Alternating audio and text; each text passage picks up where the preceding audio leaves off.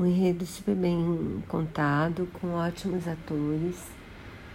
É um senador que está acusando uma empresa de segurança de tentar monopolizar todo toda a segurança dos Estados Unidos, quer dizer, prestar serviços de segurança, mas na verdade com mil nome de mil empresas diferentes.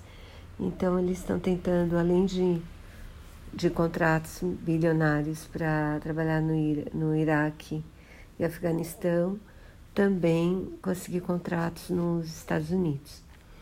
E esse senador desconfia disso e está interpelando essa empresa.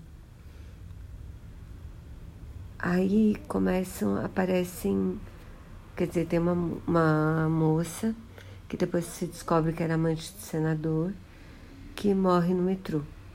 Ninguém sabe se foi um assassinato, suicídio, um acidente.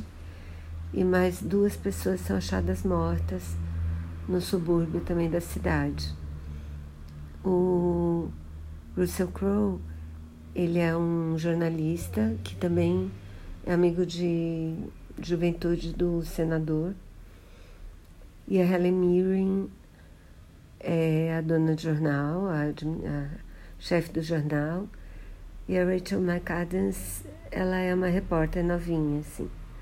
E eles vão investigar a história, investigar todos esses assassinatos, investigar essa empresa que está sendo acusada de monopólio.